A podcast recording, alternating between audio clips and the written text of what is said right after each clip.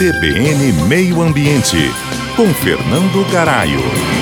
É inegável a importância da reforma tributária que está avançando no legislativo. E sabemos que no Brasil, o manicômio tributário nos impede de crescer e gera pobreza. Mas também é importante analisarmos o que essa proposta da reforma tributária traz de impacto no meio ambiente. A proposta de emenda à Constituição, que está em discussão no Senado, após passar aí pela Câmara dos Deputados, possui diversos pontos que visam usar o sistema tributário como um incentivador de práticas mais sustentáveis. Entre os dispositivos da legislação, um que chama atenção é o imposto seletivo, que é popularmente chamado de imposto do pecado. Países como os Estados Unidos, a Holanda, Dinamarca e Espanha já adotam esse imposto, que é focado em bens e serviços considerados prejudiciais à saúde e ao meio ambiente. Na verdade, se trata de um imposto adicional para produtos e serviços que têm um potencial de causar maior dano ao meio ambiente. No entanto, o texto da legislação deixa uma lacuna preocupante,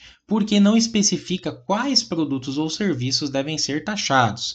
Essa falta de clareza traz incertezas significativas, principalmente para produtores rurais que podem ter aí os seus insumos taxados, causando impactos diretos nos custos de produção e nos custos dos alimentos. Além disso, entre as principais implicações ambientais previstas da nova legislação está aí a criação do ICMS verde para recompensar os municípios que preservam os recursos naturais, também o incentivo aos transportes públicos coletivos e a observação do princípio da defesa do meio ambiente no sistema tributário nacional. A proposta também conta com diferenciações no IPVA, visando favorecer veículos elétricos, híbridos e movidos a biocombustíveis. No entanto, questiona-se se essa alíquota reduzida para os veículos seria suficiente para estimular a migração para os veículos eletrificados, considerando que os tributos representam aí uma parcela significativa no preço dos automóveis. Ainda há espaço para aprimoramentos e discussões mais aprofundadas para garantir que a reforma tributária,